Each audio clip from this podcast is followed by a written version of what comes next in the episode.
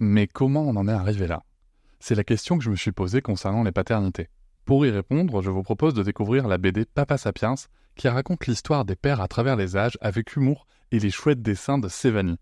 Elle va paraître le 6 juin prochain. Vous pouvez la précommander dès maintenant et avoir un cadeau idéal pour la fête des pères. Alors rendez-vous dans votre librairie préférée ou dans les liens en description de l'épisode ou sur mes réseaux sociaux.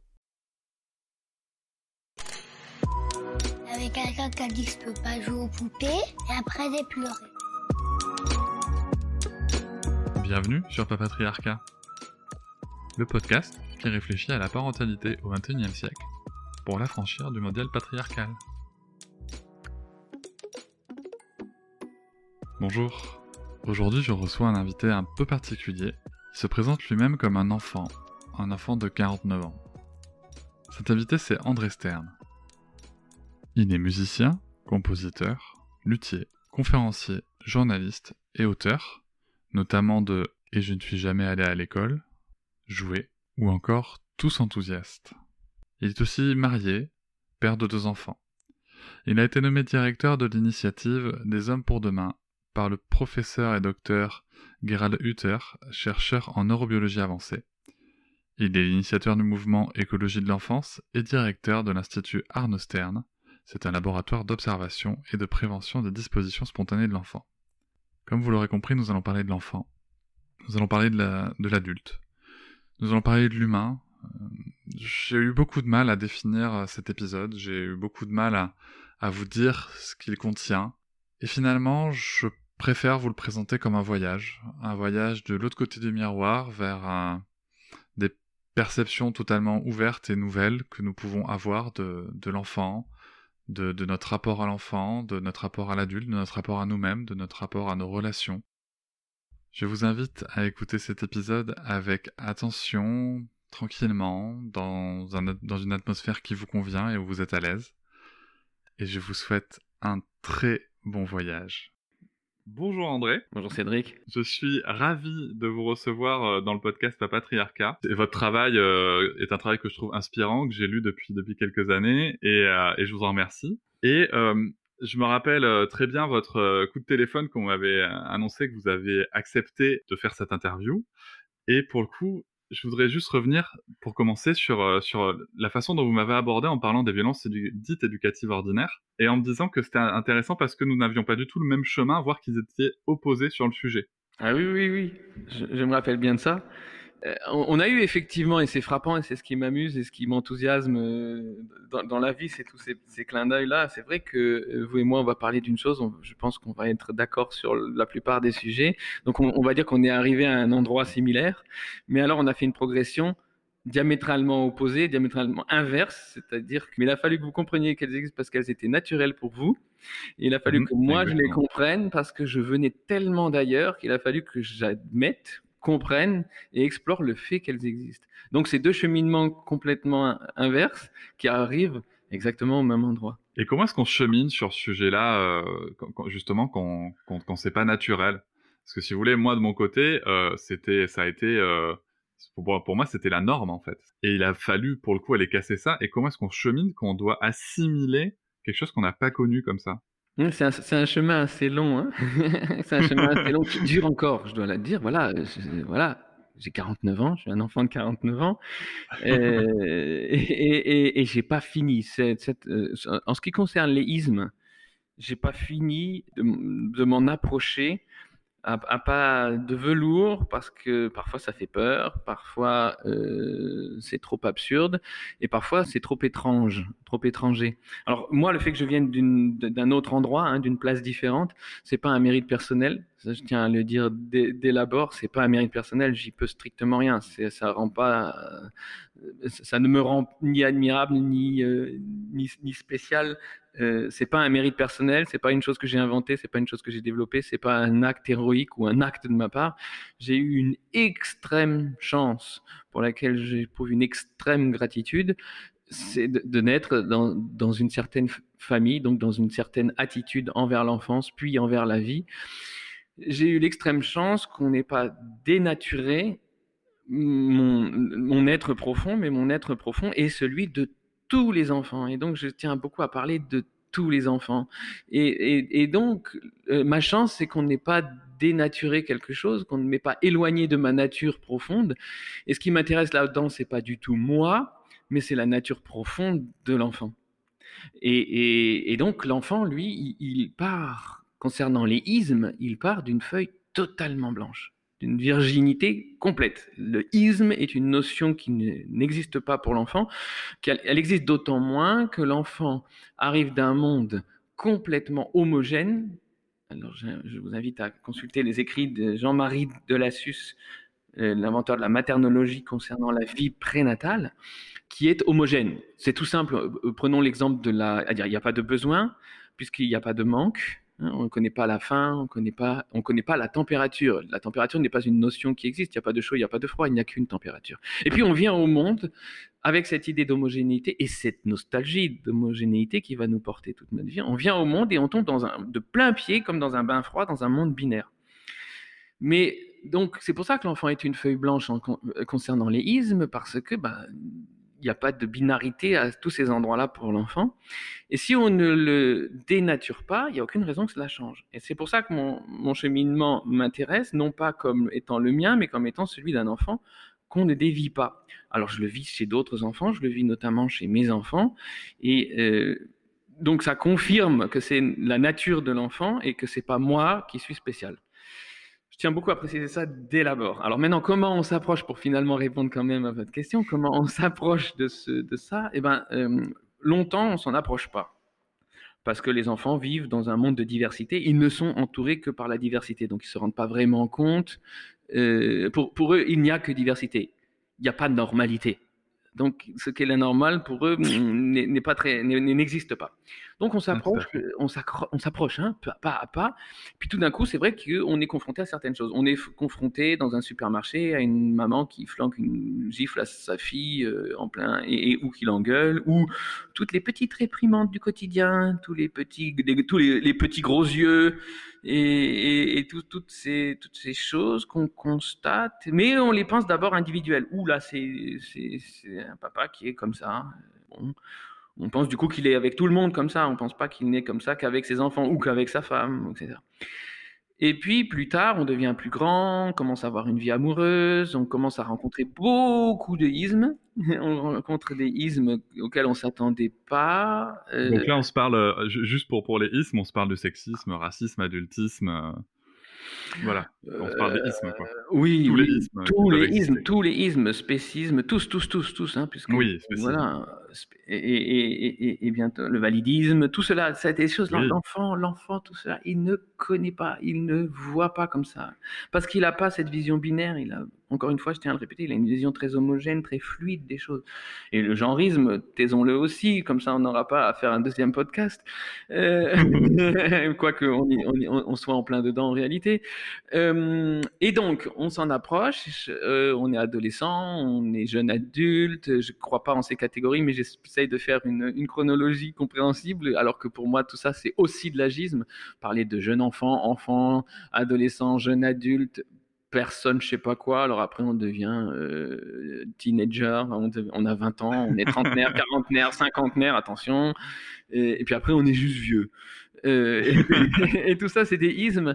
Et, puis l'enfant a une vision beaucoup plus, beaucoup plus, euh, alors toujours en progression, mais donc comme une courbe ascendante. Il ne voit cela que comme ça. Et donc, il y a une... Mais il n'a pas tous ces joints, hein, tous ces joints de dilatation ou, tous ces moments charnières. L'enfant, il ne les connaît pas, il ne les voit pas. Et si on lui orchestre pas sa vie à grands coups d'examen, d'âge de raison, de 15 ans, 20 ans, 18 ans, le permis de conduire, euh, etc., si on ne lui compartimente pas tout ça, il ne voit qu'une progression une progression euh, pas linéaire, mais, mais, très douce, très régulière. D'où le fait que moi, n'ayant pas eu à vivre les, les, fameuses charnières attendues, ben, je suis toujours resté au stade 1, donc, donc je suis toujours un enfant. Voilà pourquoi je sais c'est irritant, c'est pour ça que je me présente toujours comme ça. Je vais finir par répondre à votre question. Donc, donc on continue à s'approcher de ces choses-là, et puis un jour, euh, on, on, constate des désynchronisations entre ce que l'on ressent, ce que l'on vit, sa manière d'aborder les autres, et ce que les autres ont visiblement vécu jusqu'ici. Et puis on se contente d'en prendre note.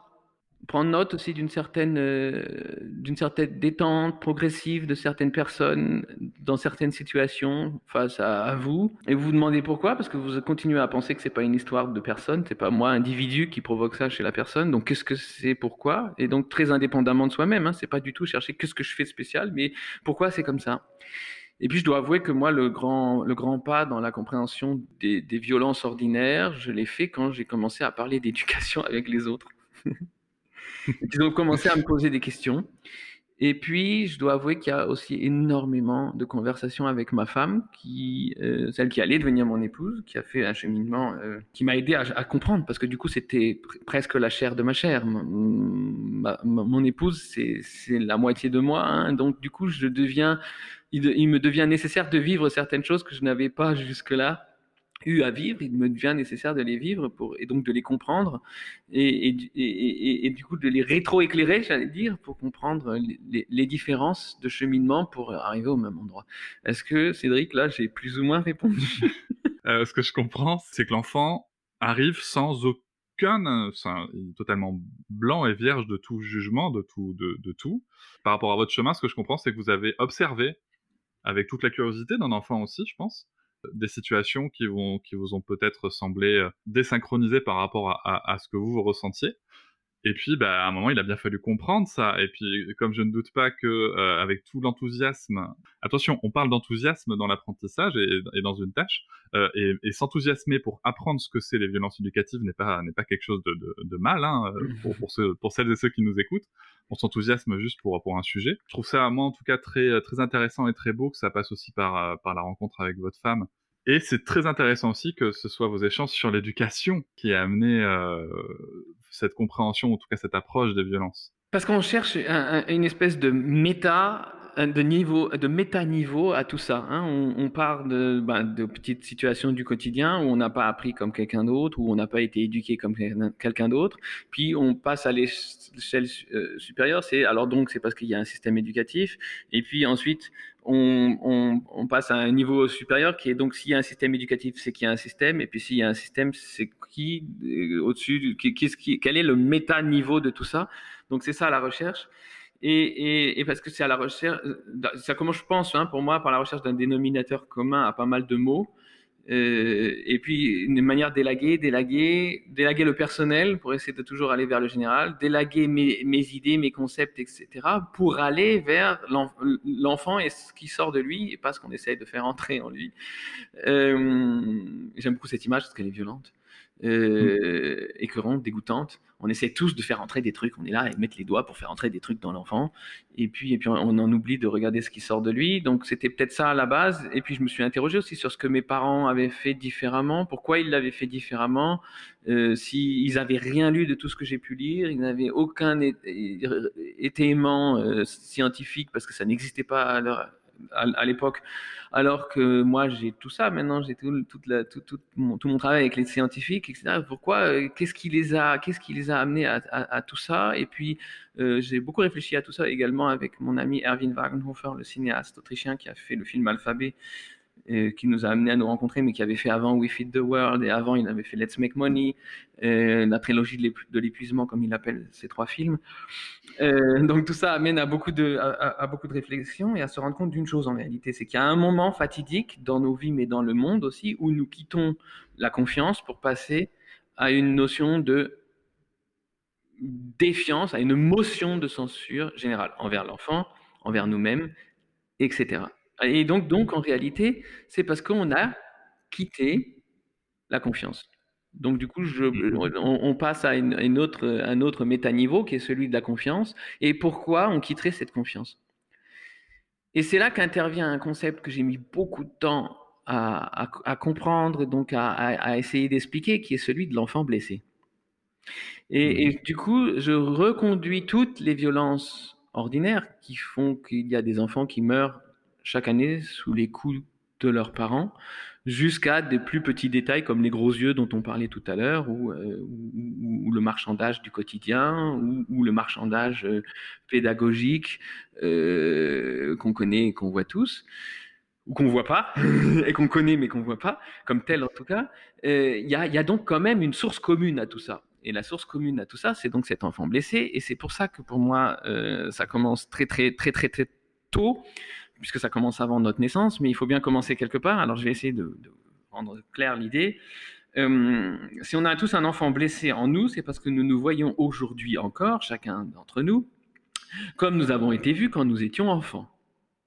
C'est mhm. inévitable. Alors, l'enfant, très très tôt, très très très tôt, reçoit le message que tel qu'il est, c'est pas terrible. Et on s'en rend pas compte, mais euh, c'est une des choses les pires qui soient, hein, puisqu'on a tous envie qu'on nous dise l'inverse. Hein. Mais donc, tel que tu es, c'est pas bien.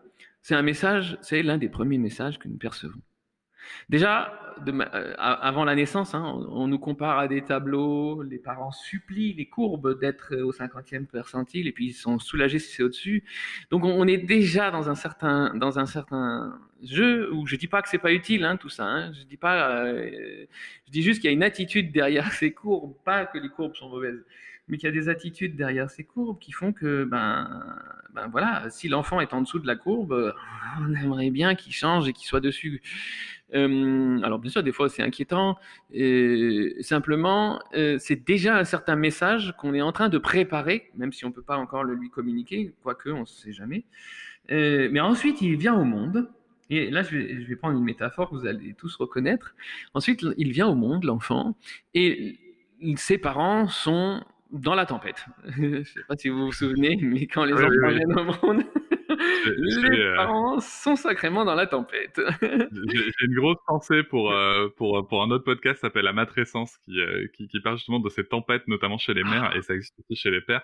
Et c'est une contraction du mot maternité-adolescence. et, et, je trouve que ça, ça, ça, ça, ça, ça, dit bien tout ce qui se passe. Quoi. Ah oui, et puis, et puis tout, tout, rien n'est comme on l'attendait. Tout est, tout est nouveau, tout est différent. On est si fatigué.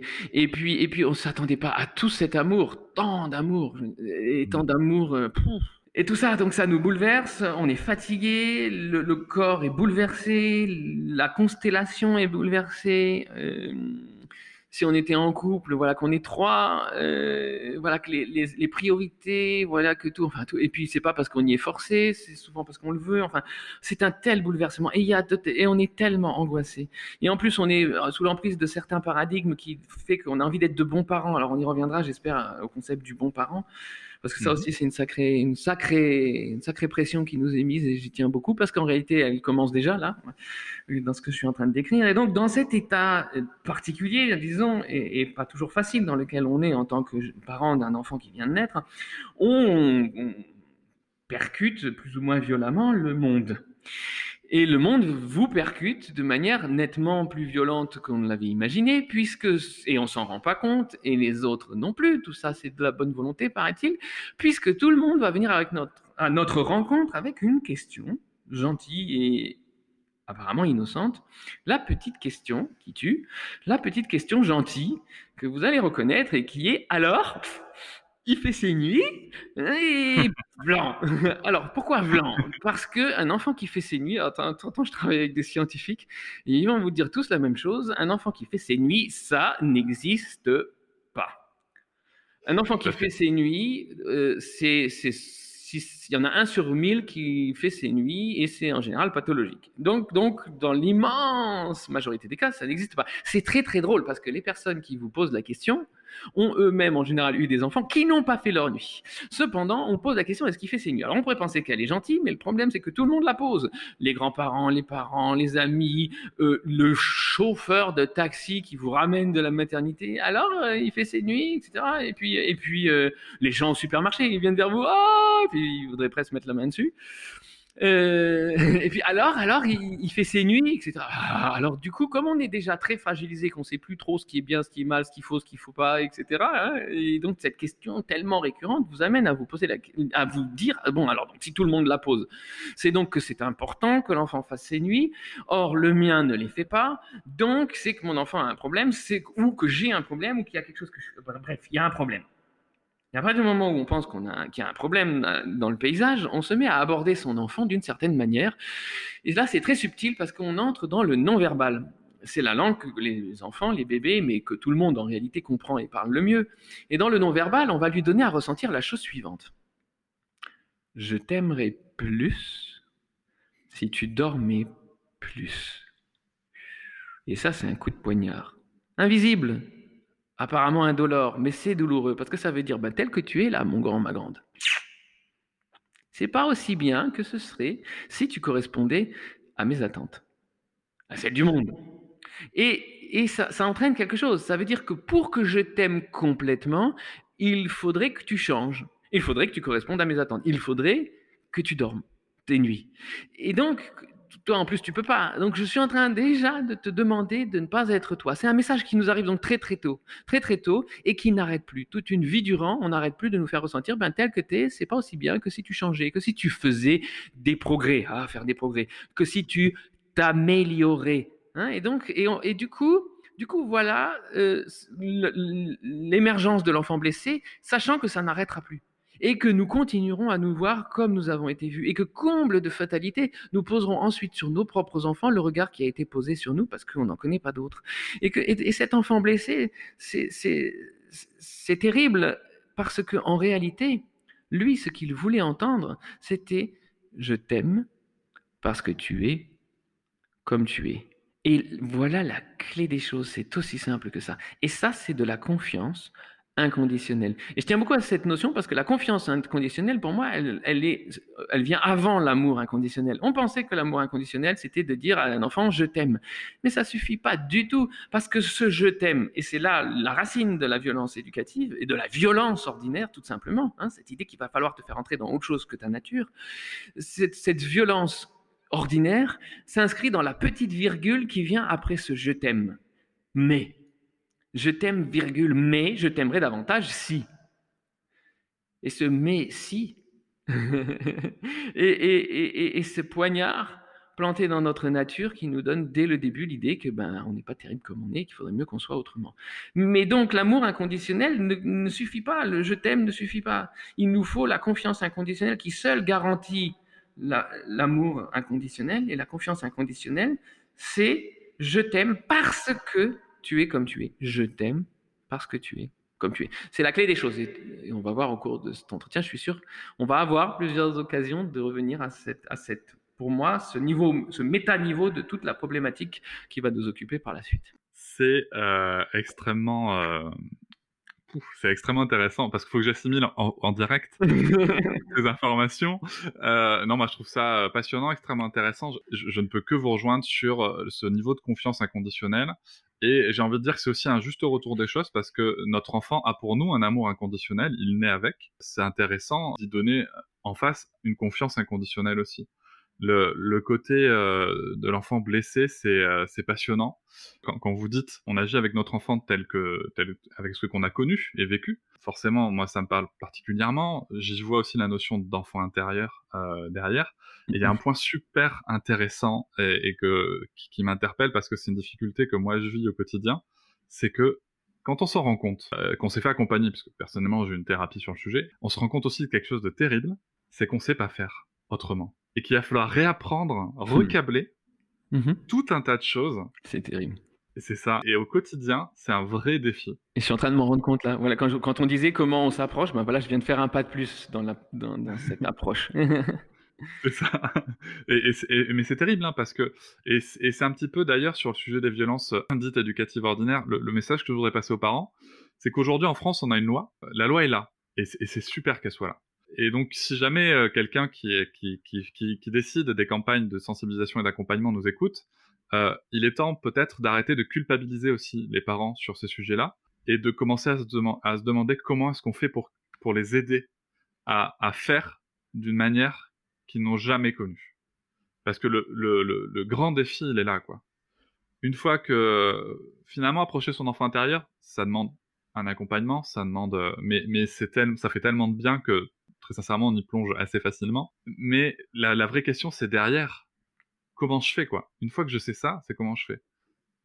Et, là, on a un, gros travail sur la violence éducative à, fournir, justement. Et, c'est pour ça que je vous remercie de, cette intervention, parce que je trouve que c'est une vraie belle réponse qu'un parent puisse se dire, voilà, si je, si je pense comme ça avec mon enfant, même si moi je ne l'ai pas connu, mais si je fournis cette confiance inconditionnelle à mon enfant de cette manière, ça sera certainement pas parfait, et j'utilise ce mot à dessein parce que quand on pense à la perfection, c'est parce qu'on se compare, mais en tout cas, ça sera naturel, et ça sera nous, ça sera la relation pure telle qu'elle est censée être. Alors, c'est parce que ce je t'aime, parce que tu es comme tu es, change tout. Et c'est une des clés. Finalement, moi, je, me méfie toujours de ce qui nous, nous, nous coûte de l'effort. Euh, vous allez comprendre pourquoi. J'ai rien contre l'effort et j'en fournis quotidiennement. Et, mais vous allez voir pourquoi. Euh, euh, alors, il faut que j'essaye de pas trop ramifier, mais, mais cependant, nous sommes dans une société. Vous savez certainement qu'un de mes, de mes sujets, c'est l'enthousiasme. L'enthousiasme, qui est cette force motrice hein, qui nous donne des ailes, qui nous permet de déplacer des montagnes, c'est l'état de l'enfance. J'ai beaucoup euh, entouré l'enthousiasme de, de, mes soins pour le comprendre et pour comprendre que toutes les histoires que nous aimons sont des histoires d'enthousiastes et qu'il n'y a rien d'impossible à celui qui est enthousiaste, que toutes les histoires que nous aimons euh, de celui qui euh, ne savait pas que c'était impossible donc il l'a fait sont des histoires d'enthousiastes. Et puis parce que l'enthousiasme est une composante indispensable d'une chose dont nous devrons peut-être parler aujourd'hui, une chose qui n'existe pas. C'est drôle, hein, qu'une chose qui n'existe pas existe, c'est-à-dire la notion d'apprentissage. Apprendre n'existe pas. J'adore toujours annoncer ça. euh, mais, scientifiquement, euh, euh, prouvé, apprendre n'existe pas. Donc, je, je, vous ai dit, je vais essayer de pas trop ramifier. Donc voilà, l'enthousiasme. Parlons d'enthousiasme, j'espère, tout à l'heure. L'enthousiasme, nous sommes dans une société qui, ayant tourné le dos aux enthousiasmes individuels, a dû ériger un culte de l'effort. Je ne sais pas si vous voyez pourquoi je veux dire ça. Le culte de l'effort est venu en remplacement d'une pulsion intérieure, puisque on nous dit que ce qui, ne nous, ce qui nous enthousiasme n'est pas digne d'intérêt a priori, et que ce qui devrait être l'objet de nos efforts est ce qui en général ne nous intéresse pas, donc ne nous enthousiasme pas. C'est parce qu'on avait tourné le dos à la notion d'enthousiasme qu'il a fallu mettre sur un piédestal la notion d'effort. Et cet effort, ben, c'est toujours l'enfant blessé, parce que si je te dis, ben, tel que tu es, c'est pas bien, il faut que tu changes pour être bien, et eh ben, c'est toujours la même chose. Si je te dis, tu as fait de la violence éducative jusqu'ici, ben, c'est pas bien, grand méchant, il faut que tu changes, et si tu changes, on t'aimera, et eh ben, on se retrouve toujours dans cette situation qui est une nouvelle injonction mmh. et qui est un rappel de ce, ben, pour que je t'aime complètement, il faudrait que tu fasses tes nuits. C'est toujours la même chose. On revient toujours à ça. Et donc, si, le fait de venir à la confiance euh, menace d'être un, travail, un effort, etc., c'est que donc on n'est pas encore. Euh, je prends toujours la notion de peine, d'effort, de travail. De, je la prends toujours comme aune à laquelle mesurer pas la quantité d'efforts à fournir, mais l'angle sous lequel on attaque la chose. Et, et tout simplement, en ce qui concerne l'enfant, c'est quand même un peu plus simple. C'est pas de chercher à partir. Il faut cesser. C'est ce qu'ont fait mes parents, de partir des idées, des concepts des concepts que les adultes ont en tête au sujet de l'enfance. C'est ce qu'on fait quand on dit à l'enfant euh, Je t'aimerais plus si tu dormais plus, c'est-à-dire qu'on remplace sa nature par notre concept de ce que serait l'enfance, de ce qu'est l'enfance et de ce que nous aimerions euh, euh, voir changer en notre enfant pour qu'il corresponde à ce concept. Donc en renonçant à notre concept de ce que devrait être l'enfance, alors c'est un peu difficile, on va me dire là aussi c'est difficile comment renoncer à ces concepts puisqu'on n'en connaît pas d'autres, mais arrêtons de partir de nous, tout simplement. Arrêtons de partir de nos expériences qui sont généralement mauvaises. Arrêtons de partir de ce qui existe et partons de l'enfant, parce que l'enfant est un novateur. Comme tous les enfants sont différents, ce que l'enfant va amener, c'est forcément inattendu et c'est forcément inconnu, ça n'a encore jamais existé avant l'avènement de cet enfant. Et c'est profondément intéressant, ça, devrait attirer une profonde curiosité, un profond intérêt, un profond respect, que de se dire, waouh, ce que l'enfant, ce qui va sortir de cet enfant là maintenant est inédit dans l'histoire de l'humanité. Et pourtant, il y en a eu des humains inédits dans l'histoire du monde, pardon. Et donc, de se dire ça, déjà, ça, ah, c'est un changement d'éclairage, un changement de perspective.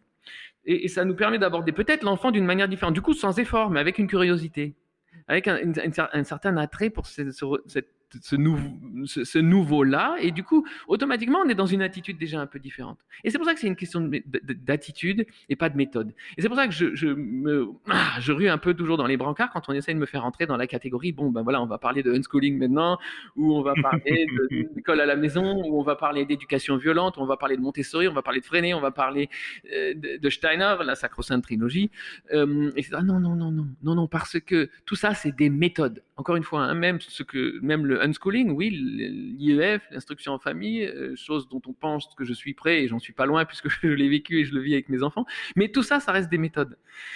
Et moi, je parle d'une chose qui est bien avant, qui est l'attitude. L'attitude dans laquelle on rencontre l'enfant. Et donc, c'est intéressant parce que euh, ce dont nous souffrons, c'est de cet enfant blessé, c'est de cet enfant blessé auquel il a toujours été dit que je t'aimerais davantage si tu changeais. Mais à partir du moment où nous disons à un enfant, le nôtre par exemple, je t'aime parce que tu es comme tu es, et que nous le disons dans le non-verbal, ça fait appel donc à des choses très profondes en nous. Et du coup, bah, nous traversons le miroir, tout d'un coup on est de l'autre côté, et on est en train de le dire par notre attitude à tous les enfants, à tous les enfants du monde, y compris et c'est là qu'a lieu une, chose qui arrive d'elle-même et qui est donc pas un effort, y compris à l'enfant blessé qu'on porte en soi, qui probablement pour la toute première fois de sa vie entend ce je t'aime parce que tu es comme tu es.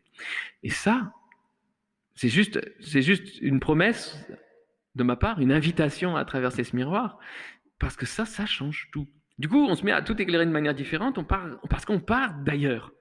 On part de la confiance, au lieu de partir toujours de la méfiance, de la motion de censure envers soi-même. Mais cette motion de censure envers soi-même, c'est évident, puisqu'on n'a pas arrêté de dire que tel que nous sommes, ce n'est pas suffisant, et que du coup, on n'a pas arrêté de se voir avec les yeux des autres. On n'a pas arrêté de se voir avec les yeux des autres, ce qui fait que l'on est ceci ou cela. On est plutôt paresseux, plutôt manuel, on est, euh, le sport c'est pas pour moi, et ça conduit comme ça à un jugement de soi-même complètement hallucinant, dont, dont le point culminant est l'une des phrases les plus absurdes qui soit, et qui est pourtant l'une des plus dites. Vous allez la reconnaître. C'est la fameuse phrase Je suis nul en maths. reprenons cette phrase. Je, première personne, je suis du verbe être. Nul, c'est un jugement de valeur épouvantable sur sa propre personne. Or, j'ai la chance, je vous disais, de travailler avec de nombreux scientifiques. Ils, en rient de cette phrase euh, parce qu'elle est ridicule du point de vue scientifique, puisqu'il n'y a pas un seul mot correct dans cette phrase. C'est marrant qu'une des phrases les plus employées sur Terre ne, contienne aucun, mot correct. La phrase correcte, scientifiquement correcte, au moment de dire ce que l'on dit, quand, ce que l'on ressent quand on dit je suis nul en maths. La phrase correcte, scientifiquement correcte, serait la suivante les mathématiques ne m'intéressent pas. Et ça, c'est complètement autre chose. Et c'est la seule vérité. C'est la seule vérité parce que alors revenons-en à ma joie d'annoncer que apprendre n'existe pas. Apprendre n'existe pas parce que notre cerveau n'est pas fait pour ça. Donc je travaille avec des neurobiologistes en Allemagne et en Pologne.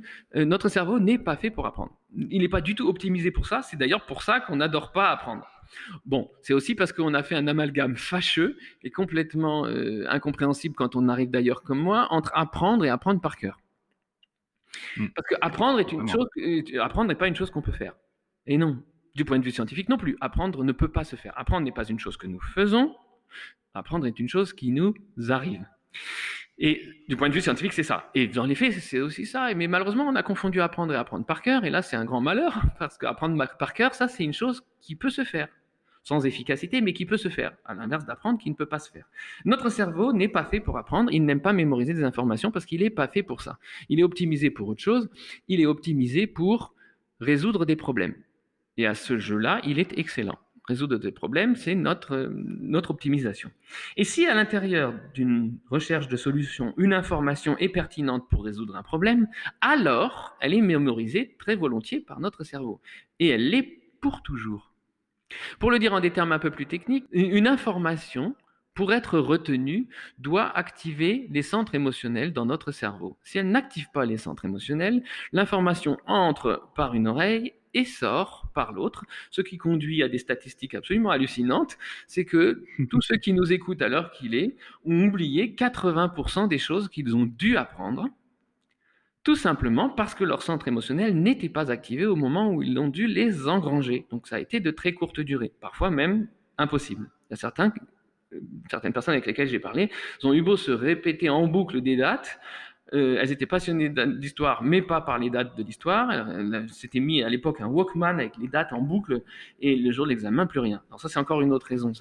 Le jour de l'examen, on peut aussi en parler. Ça, c'est une autre forme de violence qui nous fait perdre quelque chose de très précieux. Et donc, les 20% que, que vous tous n'avez pas oubliés, les 20% que nous tous n'avons pas oubliés, sont et c'est facile d'en faire l'analyse, exactement les 20% qui vous ont intéressé au moment où vous les avez rencontrés, qui vous concernaient, qui vous touchaient, la personne vous touchait, la thématique vous touchait, la thématique était en lien avec une thématique qui vous enthousiasmait, etc. Donc c'est pour ça que les centres émotionnels étaient activés et qu'aujourd'hui encore, vous n'avez rien oublié. Et là, ça c'est intéressant de constater donc que apprendre ne peut pas se faire puisqu'il n'y a aucune chance toute tentative, la répétition, les devoirs à la maison, les devoirs à la maison qui sont, euh, en passant, la reconnaissance du fait que la méthode n'a pas fonctionné là où elle a été pratiquée. Donc il faut encore recommencer à la maison, alors que ça ne marche toujours pas, puisque ça ne peut pas, puisque sans activation des centres émotionnels, ça ne peut pas fonctionner. J'aime beaucoup, euh, j'aime beaucoup ce passage. Et donc, donc reprenons, reprenons le fil, n'est-ce pas? Donc je, je, suis nul en maths euh, n'existe pas puisque il y a juste donc c'est pas la faute des mathématiques, c'est pas la faute de moi, c'est juste la faute d'un point de rencontre euh, qui n'était pas opportun. Et voilà, là ça devient un grand soulagement parce que c'est pas ma personne qui est nulle, hein, c'est donc mais on continue on continue à se voir avec ces yeux-là, à penser qu'on est nul, qu'on est... Et toute notre vie, on va transporter ça, effectivement, jusqu'au moment où peut-être une rencontre comme celle d'aujourd'hui suffit à faire « Ah, mais il y a un autre éclairage des choses. Ah, mais finalement, finalement, le fait que j'ai pas appris les maths, c'est peut-être euh, un bon signe. C'est peut-être que j'ai encore défendu quelque chose de ma nature en moi. Finalement, c'était peut-être pas répréhensible. Finalement, on commence à éclairer les choses d'une manière un peu plus libre. Et peut-être en, enlevant, et puis ça aussi j'en reparlerai probablement, j'espère, en enlevant ce, satané couvercle de toutes les injonctions. Justement, pour le coup, on va. Alors, j'ai euh, plein de sujets sur lesquels on va revenir. Là, là, vous parlez d'injonction, donc ce qui m'intéresse comme lien euh, pour moi, ça serait avec la notion de bon parent que vous avez évoqué euh, tout à l'heure. et oui, parce que mine de rien, on... je voudrais pas non plus que les parents pensent que voilà, il y a un problème et c'est eux. ils subissent aussi, et nous subissons euh, tout un tas d'injonctions extérieures à être, mais que les injonctions, à être des bons parents. Et c'est quelque chose qu'on a qu'on a largement évoqué dans la saison 1, notamment avec avec Virginie pendant les focus. Euh, je, je, pense, je, peux, je me permets aussi de citer euh, Soline Boudevervessière qui avait fait un, un excellent post sur Instagram où elle parlait de la checklist du parent parfait. Euh, j'ai adoré cette, cette, cette comparaison. Mais alors pour le coup, pour le coup, le bon parent, mais, mais c'est quoi? Ah, le bon parent. Alors, concept général du bon parent. Cocotte minute, couvercle vissé, feu qui brûle en dessous. Depuis l'enfance déjà. Hein. On l'a euh, euh, depuis toujours. Hein. Mais alors, le concept du bon parent, c'est sûr, il faut faire gaffe. Être un parent, c'est déjà, Cédric, c'est difficile. Mais donc attention, tu vas déjà tout va changer, etc. Tu vas plus dormir. déjà c'est difficile, rien que pour ça, parce que voilà, puis t'existes plus, puis etc. Donc tu fais déjà la liste. Et puis attention, de tes décisions d'aujourd'hui dépend l'avenir de tes enfants. Alors fais gaffe à prendre les bonnes décisions. Alors tu es déjà en train de te prendre deux trois couches là d'injonction. Et puis il faudra pas rater les moments importants. Hein. Il ne faut pas rater, euh, c'est très important les moments charnières, les moments, il ne faut pas rater le moment par exemple pour que ton enfant soit propre. Attention de ne pas mmh. rater. Hein. Attention de ne pas rater le moment Cédric, parce que sinon, si tu rates le moment pour être propre de ton enfant, et il est très très défini, hein, il y a même des, des, moyens, très simples de savoir si c'est le cas ou pas maintenant pour ton enfant, euh, euh, paraît-il, en tout cas. Et donc, donc fais gaffe, parce que, attention, hein, je suis au troisième degré. Oui, non, j'ai. s'en rendre compte. donc, donc, euh, donc fais gaffe de ne pas louper le moment où ton enfant doit, devenir propre. Parce que si tu loupes le moment où ton enfant doit devenir propre, c'est ce qui va se passer ah ben ça sera loupé et pour toujours. Et après, ton gars, il aura 45 ans, il se baladera dans les rues avec des couches et il te, fera une double honte. La honte numéro un, c'est qu'il dira, ben oui, voilà, je porte encore des couches. Mais deuxièmement, ben, c'est parce que mes parents ont loupé le bon moment. Hein, alors du coup, c'était foutu. Hein, donc euh, voilà, c'est comme, il faut surtout pas louper le bon moment pour faire les bonnes corrections. Il y a des, les bonnes corrections au bon moment. N'oublie pas non plus d'avoir la bonne dose d'autorité. Euh, n'oublie pas qu'il n'y a qu'un chef, hein, il faut que ce soit toi, parce que si c'est pas toi, ben. Euh, j'adore, j'ai réécouté récemment Pierre Desproges qui dit oui, de temps en temps, euh, il faut bien céder, hein, parce que sinon tu te fais marcher dessus. C'est une belle phrase. en parlant de ses enfants. Hein. Et donc, euh, et, donc, justement, il ne faut pas te faire marcher dessus, etc. Il faut pas, il faut corriger les bonnes choses au bon moment. Hein. Attention, corriger les, fautes que font les enfants. Euh, par exemple, euh, allez, je vais donner un exemple concret. Alors moi, j'ai deux garçons. J'en ai un qui a 4 ans et un autre qui a 10 ans, bientôt 11 qui ont tout bouleversé dans ma vie, même mes convictions dans certains cas. Mais, mais Benjamin, il y a un an, il disait Bibi pour cuillère. Alors je ne sais pas pourquoi. Voilà, c'est l'histoire de Benjamin. Pourtant, il nous entend dire cuillère. Ben voilà, c'est son mot. Il dit Bibi pour cuillère. Euh, et, là, il y a, là, ça, il y a des gens que ça a choqué. Ils nous ont dit, mais attends, il faut le corriger. Il faut dire que c'est pas, il faut, il faut, il faut. Mais alors du coup, corriger, déjà donc violence éducative, hein, mais corriger, mais c'est-à-dire, c'est-à-dire donc c'est penser que l'enfant n'est pas dans le droit chemin et qu'il va nous être reconnaissant un jour de l'y avoir mis, n'est-ce pas? Bah, il faut, il faut par exemple lui dire, ah non. Euh... Alors prendre la cuillère et dire, ça, c'est une cuillère. Tu veux quoi? Une bibi. Ah non, j'ai pas de bibi, mais j'ai une cuillère si tu veux. Euh, mais bibi. Ah non, mais attends que tu diras bibi, je pourrais pas te la donner. Hein, voilà, donc c'est horrible. j'ai dû comprendre que c'était toute une attitude derrière ça, que c'était pas juste des gens qui prenaient un malin plaisir à torturer un enfant en faisant semblant de pas comprendre une chose qu'ils ont compris. Parce qu'il faut pas, il faut pas, il faut pas être dupe. Hein. Euh, j'allais j'allais dire un gros mot. Euh, mais à l'intérieur de notre famille, on a bien compris que bibi, ça veut dire cuillère. Donc la communication fonctionne. Il dit le mot bibi, il obtient une cuillère. La communication a parfaitement fonctionné. Mais alors là, c'est pareil, il faut, il faut pas se louper, hein, il faut corriger à temps, hein, parce que si on corrige pas à temps, déjà, ça prouve que l'enfant est tordu, mais, mais, et donc, il faut le mettre droit, parce que sinon, il poussera pas droit, hein, c'est comme mettre un tuteur. Euh. Et donc, euh, si tu le remets pas dans le droit chemin, eh ben, un jour, euh, eh ben, Benjamin, il ira dans un café et puis il dira Garçon, s'il vous plaît, une bibi. Et eh ben, le garçon, il comprendra pas ce que ça veut dire bibi. Et puis, du coup, bah, il sera bien embêté. Il t'en voudra que tu l'aies pas corrigé à temps. Donc voilà, c'est une pression, c'est cette nécessité d'être des bons parents et puis de bien faire ça, de bien faire ceci, de bien faire cela, de bien porter, de bien nourrir, de bien euh, avec les bonnes choses et puis de faire les bons choix éducatifs et de faire les bons choix, euh, la bonne école, la bonne crèche, euh, les bonnes couches, etc., etc., etc. Et ça n'arrête plus, ça n'arrête plus, ça n'arrête plus.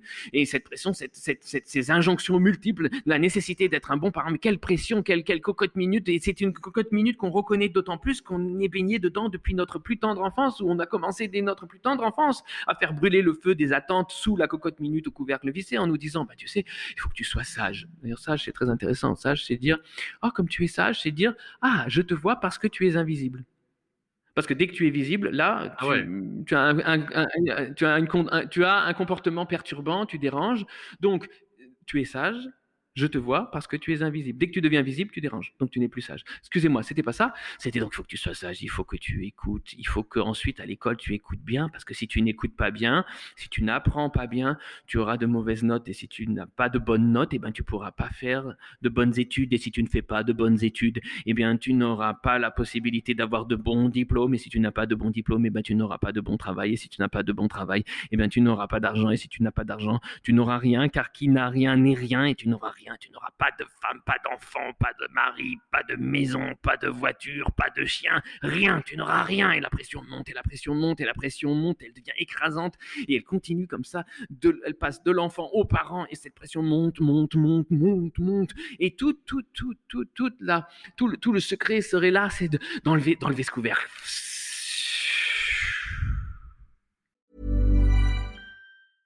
I'm Sandra, and I'm just the professional your small business was looking for. But you didn't hire me because you didn't use LinkedIn jobs. LinkedIn has professionals you can't find anywhere else, including those who aren't actively looking for a new job but might be open to the perfect role, like me.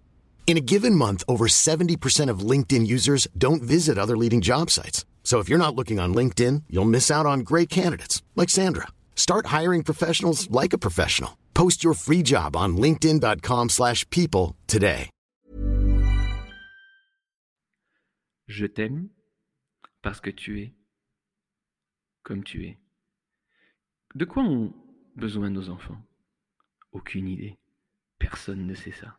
Toute personne qui nous balance un les enfants ont besoin de ceci, les enfants ont besoin de règles, les enfants ont besoin de besoin de besoin mais reportons-le à une autre forme de isme je me mets du haut de mon mètre 88 face à, une femme assise et je lui dis, euh, en venant bien bien proche là comme ça, lui dire, hé, euh, moi je sais ce dont les femmes ont besoin.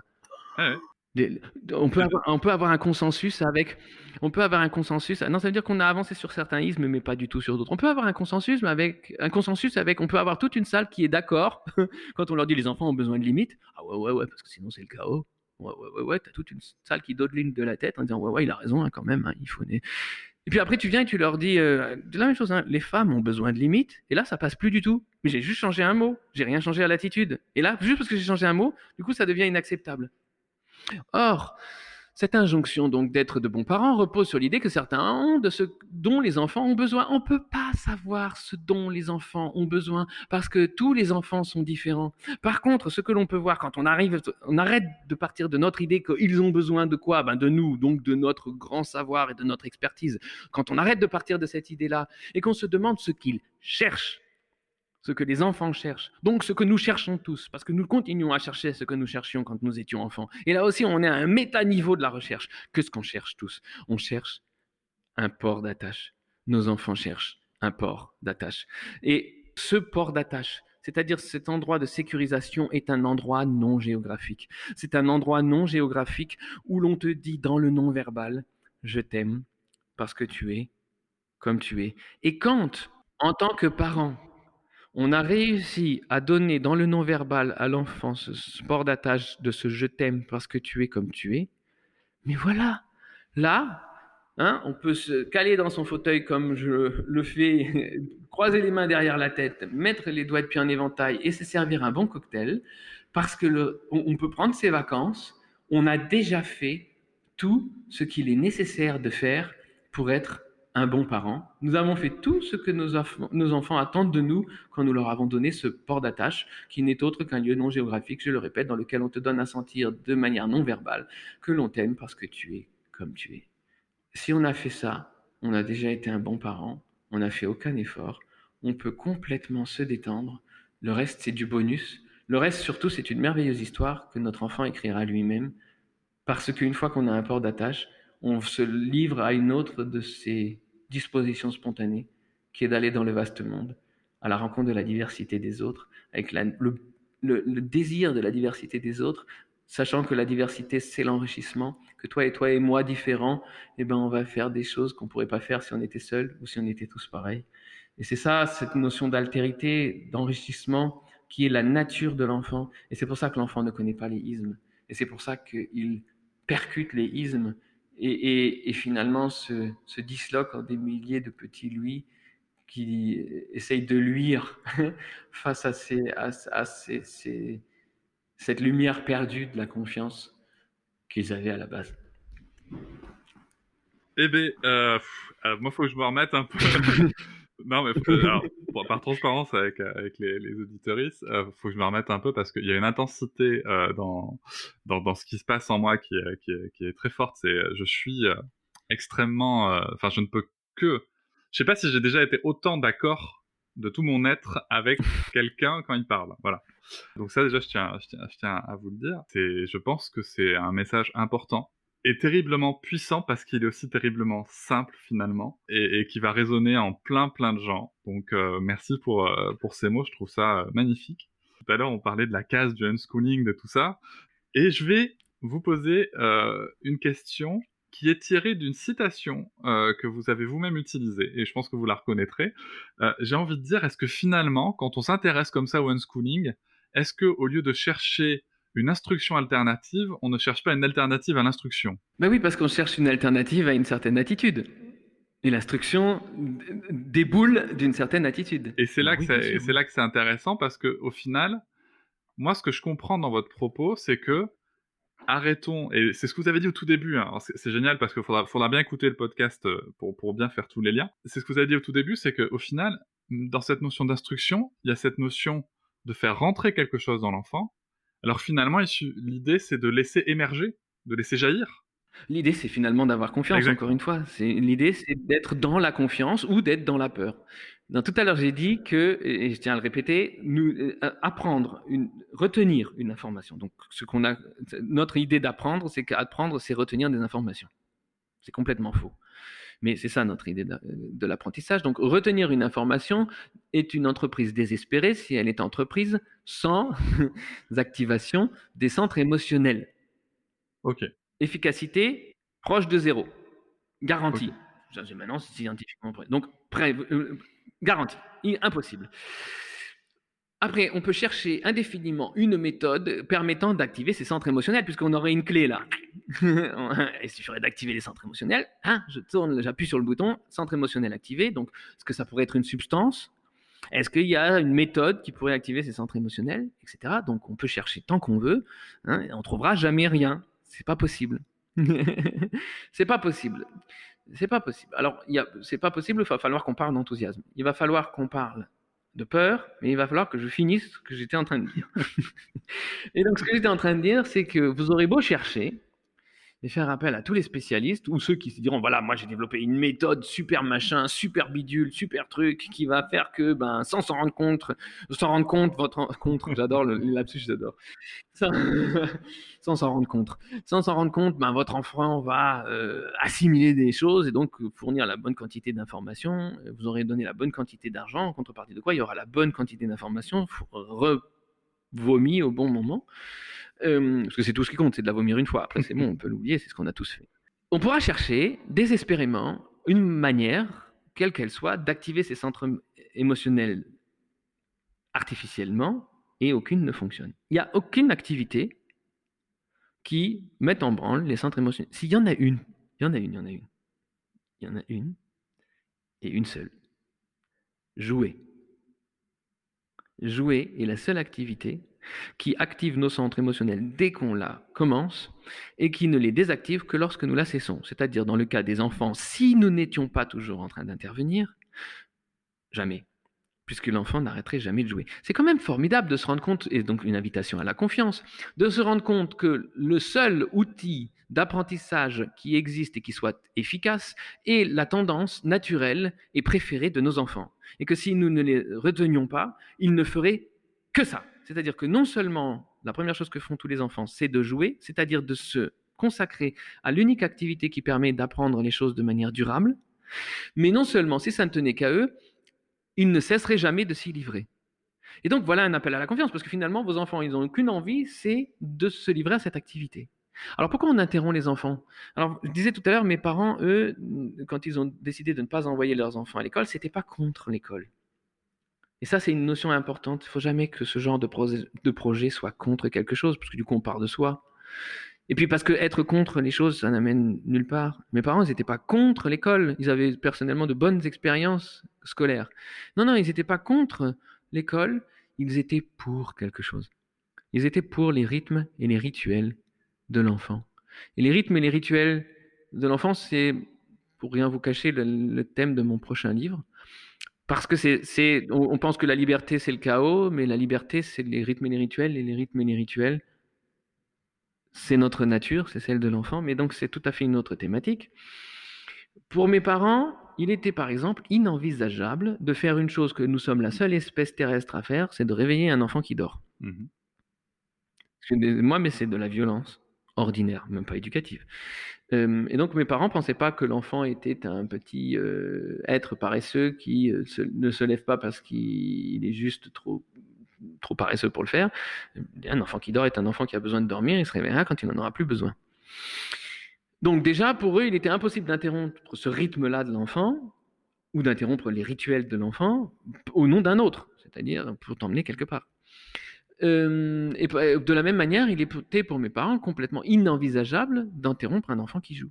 Mais pour eux, il était tout à fait inenvisageable d'interrompre un enfant qui joue, parce qu'encore une fois, ben, l'enfant, il joue pour une, bonne raison. Donc ils n'avaient pas les explications scientifiques que j'ai désormais, mais ils avaient cette conviction profonde. Elle suffit finalement.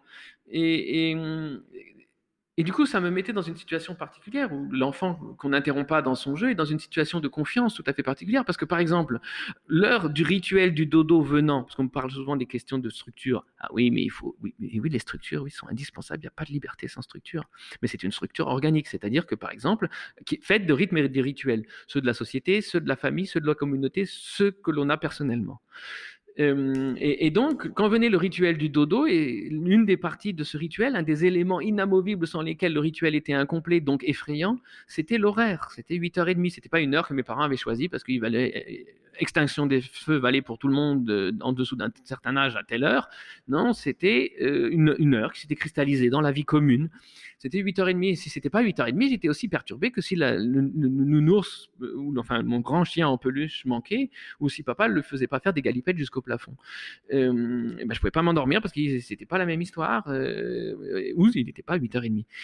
Mais si j'avais pas de problème à interrompre mon jeu pour aller me coucher, c'est parce que j'avais la certitude absolue que le jeu interrompu maintenant, je pourrais le continuer sans transition demain matin Eh au oui. lever.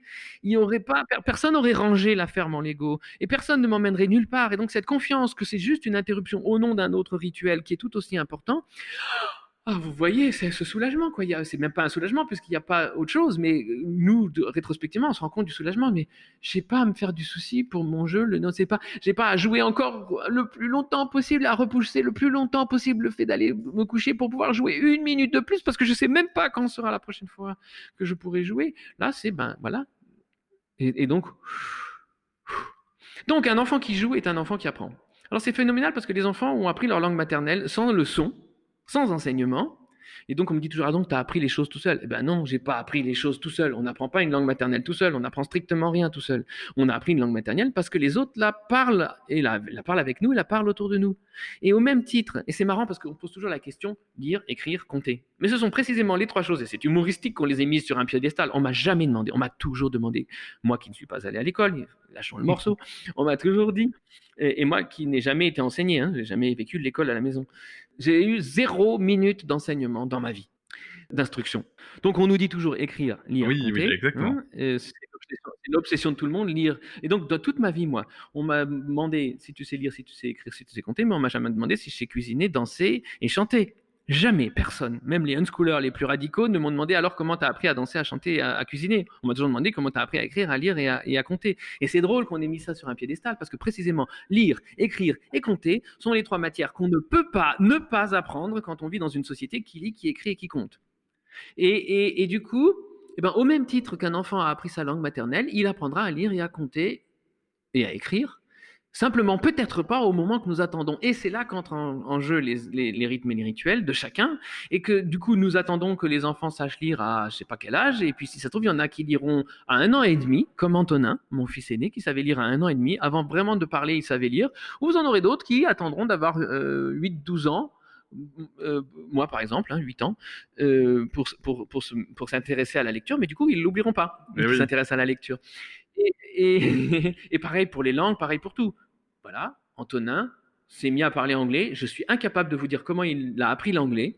Je, recoupe légèrement et je suis pas en train de dire regardez comme mon fils est génial. Je suis en train de dire regardez comme nos enfants sont des génies de l'apprentissage et on ne peut pas ne pas apprendre. Alors c'est marrant qu'on se fasse du souci pour les choses qui sont justement celles que nos enfants ne peuvent pas ne pas apprendre. Et concernant les mathématiques, une petite euh, petite aparté, les études les plus récentes nous montrent que le cerveau, la partie du cerveau en charge des mathématiques, de la compréhension des mathématiques, n'est que très très rarement développée chez l'enfant avant son âge à peu près de 10 ans.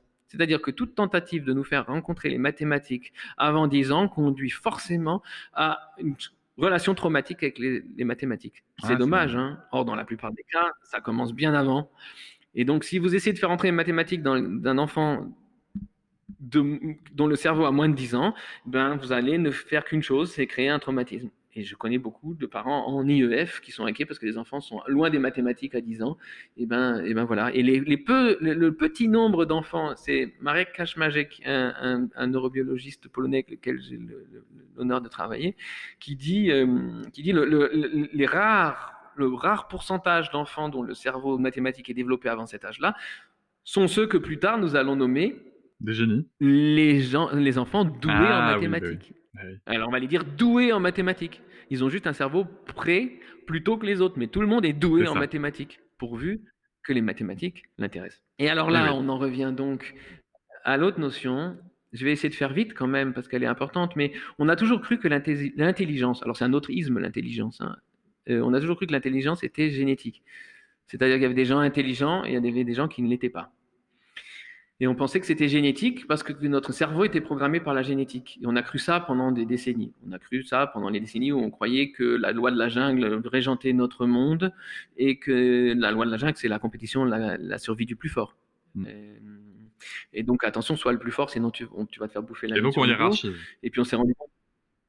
Oui, et puis euh, la, vision plus logique qu'on a, et je travaille avec des scientifiques dans tous les domaines, hein, maintenant on sait que ben, non, les lois de la jungle, c'est pas la compétition, la concurrence et la survie du plus fort, c'est la solidarité, la synergie et la symbiose. Il y aurait des choses passionnantes à dire sur les arbres, sur euh, les micro-organismes et les arbres, etc. Des choses vraiment passionnantes. On n'aura pas le temps de dire ça, mais je commence en général mes conférences par ça, pour dire que le monde a complètement changé dans sa vision de la nature, mais pas encore dans sa vision de l'enfance, puisque parallèlement à l'idée que nous avions que euh, la nature est une, est- est une sorte de champ de bataille, hein, euh, on avait l'idée que l'enfance est le point zéro du développement humain et qu'il allait partir du point zéro et se développer et aboutir au point culminant qui est bien sûr de toute sa hauteur l'adulte. Hein, ça induisait ce positionnement de l'enfant, euh, les yeux euh, euh, élevés vers l'adulte, d'ailleurs l'adulte qui va élever l'enfant, les mots sont pas là pour rien. hein. Et puis on s'est rendu compte, et là aussi, alors l'humain, surtout mâle, s'il est mâle, cis, blanc, waouh, il s'en est pris dans la tronche ces derniers temps, euh, et, peut-être pas encore assez, mais, mais il a dû admettre des choses toujours de plus en plus difficiles à admettre. hein. L'idée que euh, le Soleil tourne pas autour de la Terre, donc que l'humain est pas au centre de tout. Euh, ça a été dur à avaler cette pilule-là. euh, il y en a eu plein comme ça. Et visiblement pas assez. Il a dû se prendre dans la tronche que, par exemple, il n'est pas le centre du monde, que le Soleil ne tourne pas autour de la Terre, mais l'inverse. Déjà, ça, c'est des trucs, ça, l'a- ça l'a bien secoué. Ça n'a pas arrêté comme ça. Après, il y a eu ça par rapport aux femmes aussi. Hein, tout d'un coup, on l'a un peu embêté. euh. Par rapport aux femmes, on est encore quand même beaucoup dedans. Hein. Oui, mais on, commence, on commence à l'embêter. Bien sûr que par rapport aux femmes, on est encore dans Et il faut continuer de l'embêter. Hein. Mais, mais, mais, mais, mais c'est rien comparé, euh, parce que, dis- disons que pour ce qui est du sexisme, on est, euh, on va dire sur le trajet d'ici à la Lune, on a fait un pas de fourmi, mais en ce qui concerne l'enfance, on ne l'a même pas encore fait ce pas-là. Eh oui, hein. oui, exactement, tout à fait. Donc, je- à l'intérieur même de tous les ismes, il y a de l'agisme. C'est formidable. hein. Les gens victimes de ismes pratiquent eux-mêmes l'agisme. C'est formidable, mais c'est comme ça. Mais donc, euh, il s'est pris dans la tronche toutes sortes de choses. Et la dernière chose que l'humain, d'une manière générale, se prend, adulte, adulte, se prend dans la tronche, c'est que l'enfant vient au monde en tant que bombe de potentiel. L'enfant peut tout apprendre et tout devenir parce que les, progra- les programmes génétiques qui nous construisent ne savent ni où ni quand nous viendrons au monde. Et si nous venons au monde sur la, la- une calotte polaire euh, en pleine période glaciaire il y a 20 000 ans, euh, on n'a pas besoin des mêmes potentiels pour survivre que de- si on vient au monde dans 200 ans euh, sur, dans un désert aride. Or, ce sont quand même les mêmes programmes génétiques. Et ils ne Mhm. savent pas à quoi nous préparer. Et comme ils ne savent pas de quoi nous préparer, ils ont eu l'idée géniale de nous équiper de tous les potentiels existants afin que dans ce surplus phénoménal, il y ait forcément les quelques potentiels dont nous aurons besoin pour survivre dans notre environnement respectif, qui est toujours changeant. Et donc, c'est toujours les mêmes potentiels, tous. Il n'y a pas de handicap, il n'y a, a rien qui nous prive de l'entièreté des potentiels humains. Donc, un enfant peut tout devenir et tout apprendre. Mais ça va dégénérer très vite puisque euh, euh, les capacités nécessaires à la survie dans notre environnement sont assez limitées finalement. On a besoin d'une poignée de potentiels pour survivre. Et les autres, comme ils sont inusés, inutilisés, ils s'effacent, ils font la place à ceux dont nous avons besoin pour survivre. La capacité de reconnaître des nuances de vert est indispensable dans la forêt vierge, pas du tout euh, dans une ville européenne. Donc, les potentiels nécessaires à la reconnaissance des nuances de vert disparaissent chez un enfant citadin au profit des potentiels permettant la survie dans un, dans un environnement citadin. Mais ça n'arrive pas que à l'un de nos potentiels, ça arrive à l'ensemble ou la plupart de nos potentiels. Et pendant les premières années de notre vie, nous assistons à une véritable hémorragie des potentiels. Nous semons dans le vent la plupart des potentiels avec lesquels nous étions venus au monde au profit d'un certain petit nombre. Ce qui fait que, né bombe de potentiel, le développement qui a lieu ne va pas comme on le croyait du point zéro vers le point culminant qui est l'adulte, mais complètement à l'inverse. À force d'élaguer, d'élaguer, d'élaguer, eh bien, que reste-t-il? Quand on a perdu la plupart des potentiels de l'humain, que reste-t-il? Un adulte. Et ça, c'est une pilule difficile à avaler. Et du coup, l'adulte se rend compte qu'il est une version bonsaï, hein, qu'il est une espèce de version bonsaï, alors D'un enfant. que par rapport à l'enfant, il est face à un géant des potentiels qui peut encore tout devenir et tout apprendre. Ah, ça, ça, me ça a- les frissons. Eh ben oui, mais ça change tout. Et voilà une des choses qu'il est important de dire aujourd'hui parce que ça change notre manière d'aborder l'enfance. On peut plus aborder l'enfant qui est un géant des potentiels de la même manière que nous l'abordions quand nous pensions qu'il était au point zéro du développement. Donc voilà pour ce, que je voulais dire, c'était qu'il y a eu toutes ces périodes et que pendant cette période-là, qui vient juste de finir, euh, la période où nous pensions que l'enfant était 1.0 et le moment où nous découvrons qu'il est un géant des potentiels, et, ça nous en met plein la tronche au passage, euh, ben, parallèlement à, cette époque, euh, on nous a fait croire donc que l'intelligence, et j'en reviens à tout à l'heure, l'intelligence était génétiquement programmée et que notre cerveau était programmé par nos gènes et qu'on n'échappe pas à sa génétique et qu'on vient au monde intelligent ou bête et qu'on le reste toute une vie. Et donc on a cru ça et on a constitué tout un ordre du monde, car notre ordre du monde repose non seulement sur la compétition, la concurrence et la survie du plus fort, mais sur l'idée qu'il y a des gens venus au monde intelligent et d'autres qui sont venus au monde bête et qu'en général on reste dans sa famille, hein, des parents euh, d'un certain type d'intelligence pour des enfants idem et puis voilà et puis basta, on reste fidèle à sa catégorie. Puis c'est un concept qui a eu beaucoup de succès parce qu'il est facile à comprendre même par les gens réputés bêtes. Et donc, c'est pour ça qu'il qu'il s'est développé. Or, euh, les, les, découvertes récentes montrent qu'on s'est complètement, mais complètement trompé, parce qu'on a découvert. Alors, la, la, piste a été ouverte par le fait qu'on a découvert que la zone du cerveau responsable des mouvements du pouce était plus développée chez les adolescents que de notre, de nos jours, enfin d'il y a une dizaine d'années, que les adolescents d'autrefois. Et on s'est rendu compte que c'était parce que l'usage intensif du téléphone portable et des touches, à l'époque, on écrivait les SMS avec des touches, avait développé cette zone du cerveau, ce qui a fait faire boum, encore une fois, une grande, euh, une, une, bonne claque, un grand coup de pied dans la fourmilière de ce qu'on croyait euh, croire, de ce qu'on croyait croire, euh, c'est que euh, le cerveau n'est pas génétiquement programmé d'une certaine manière, mais qu'il change tout le temps et qu'il se développe comme un muscle selon l'usage qu'on en fait. Ah ben alors, c'est donc comme un muscle, on va l'entraîner. Alors du coup, il y en a qui ont des chouettes, alors on va faire des programmes d'entraînement cérébraux. Ils en ont fait du training cérébral, ça fonctionne pas du tout pour des raisons que, entre temps, vous êtes mis à comprendre, mais donc ça fonctionne pas. Et c'est là qu'on a trouvé la clé des choses, en réalité, et ça c'est très récent comme découverte, c'est parallèle à l'épigénétique, à toutes ces choses qui ont à peine une dizaine d'années. On a découvert que oui, notre cerveau se développe selon l'usage que nous en faisons, mais seulement, hein, euh, et seulement lorsque nous en faisons usage avec enthousiasme. Enthousiasme. Bah et voilà l'enthousiasme, la clé des choses, et j'y reviens, voilà, parce qu'on sait ça. Et, la boucle, et la boucle, et la boucle est bouclée. Et, et, et l'enthousiasme, c'est intéressant parce que c'est ce dans quoi baigne le cerveau de nos enfants. Un enfant, un petit enfant hein, de 2-3 ans éprouve une tempête d'enthousiasme toutes les 2 à 3 minutes parce que tout l'enthousiasme, parce qu'il n'a aucun préjugé, il va vers le monde à bras et à cœur ouvert, sans aucun isme justement, racisme, sexisme, euh, euh, spécisme, euh, agisme, rien de tout cela. Il va vers les autres, il veut les différences, les différences d'âge, les différences de peau, les différences de tout. Il ne voit que différence. Il n'est même pas le genre. Il n'est pas au courant qu'il y a du genre, puisqu'on dirait un enfant qui a 7 milliards de genres, il trouverait ben oui c'est logique. Hein, il n'a pas, pas cette vision binaire que nous avons des choses. Et d'ailleurs il a l'air ni de l'un ni de l'autre ou de tout justement. Il va dans le monde comme ça et ça l'enthousiasme et ça le porte d'enthousiasme en enthousiasme. Ça veut dire que non, voilà un autre appel à la confiance. Notre enfant vient au monde avec euh, un penchant irrépressible pour le meilleur outil d'apprentissage, le jeu, mais de plus, il vient au monde avec un cerveau qui, qui baigne du matin au soir dans un bain d'engrais cérébral, c'est ainsi que le nomme la science, un bain d'enthousiasme. Alors après, pareil, ça fait mal quand on se rend compte que les statistiques, les statistiques elles valent ce qu'elles valent, nous indiquent qu'un adulte éprouve la même quantité d'enthousiasme qu'un enfant. Un enfant l'éprouve toutes les deux à trois minutes. La même quantité d'enthousiasme est éprouvée par un adulte toutes hmm, une à deux fois par an. Par an. Voilà, encore une autre fois, euh, un truc à se prendre au passage. Euh, hein Alors, pour le coup, moi, il y a une question sur laquelle je voudrais euh, revenir, parce que pas patriarcat. Vous parlez plusieurs fois de, de, de, isme, et notamment du genreisme. Et c'est quelque chose qui m'intéresse particulièrement sur, sur ce podcast. Il y a une question plutôt personnelle que j'ai envie de vous, vous, poser, parce que dans différents échanges, notamment avec Noémie Delattre, et je pense que ça va parler à tous les parents, on se dit tous et toutes que euh, oui, on veut, on aime, on veut que notre petit garçon puisse mettre des robes, euh, on veut que notre petite fille puisse euh, faire toutes les activités genrées attribuées au, genre garçon dans la société. Mais souvent, on a tous et toutes la même crainte, c'est, je donne un exemple, si j'envoie mon petit garçon à l'école en robe parce qu'il a choisi de mettre une robe, alors déjà, on parle d'un garçon qui va à l'école, hein.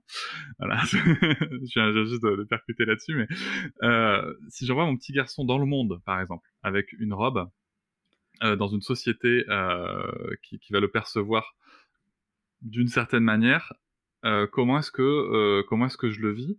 Votre votre plus grand fils, si je me trompe pas, a, de magnifiques cheveux blonds et longs. Est-ce que c'est, est-ce que est-ce que voilà, est-ce qu'il y a un vécu de genrisme vis-à-vis de ça? Comment est-ce qu'on comment est-ce qu'on peut l'appréhender dans le quotidien de manière très concrète? Alors, effectivement, j'ai envie de dire, si vous, si, euh, vous devez envoyer votre enfant vers un milieu dans lequel le fait qu'il y arrive en robe euh, sera la source de colibris et autres, euh, d'autres violences ordinaires, euh, bah, il faudrait peut-être réfléchir si c'est un endroit dans lequel vous avez envie de l'envoyer, parce que ça, ça, en dit long sur l'endroit en question. Mmh. Euh, mais ça, c'est, pour moi, ça concerne tous les lieux. Après, il y a la vie, et effectivement, euh, toutes les rencontres qu'on fait. Alors, effectivement, Antonin, mon grand garçon, a de magnifiques cheveux blonds, très longs, qu'il porte dans une tresse, avec des cheveux plaqués, et une très jolie tresse que je lui fais tous les jours. et il a ce visage fin des enfants euh, qui fait qu'il est ingenrable en réalité. Mhm. Euh, mais euh, la, robe n'est pas nécessaire. Y a nos, idées concernent l'accoutrement et beaucoup de gens le prennent pour une fille. Alors c'est drôle parce que je vous disais, les, enfants vous retournent parfois comme un gant. Moi, j'ai vécu plusieurs décennies dans la conviction que quand même la bagnole c'est problématique sur plein de plans. Hein. Euh, plein, plein de plans. Euh, donc une conviction arrêtée sur la voiture et puis sur le sport aussi. Je dois vous avouer que j'ai des convictions très arrêtées sur le sport et elles ne sont pas amicales. Et donc, euh, la vie est toujours très drôle puisqu'elle m'amène un petit garçon qui, depuis qu'il a 8 ans, se consacre corps et âme au sport automobile. Donc, c'est les moments où la vie vient te tapoter sur l'épaule en te disant ben, Mon grand, tu dis plein de choses, maintenant il va falloir les vivre. Moi, je suis toujours plein de gratitude pour ces moments-là. Donc, il, pratique le karting et il est rapide. Et donc, de voir une fille aussi rapide euh, dans une voiture, il y a plein de gens que ça surprend. Alors, comment on le vit? Alors, Antonin, lui, et c'est ça qui est drôle, il est beaucoup plus militant que moi dans ce domaine-là.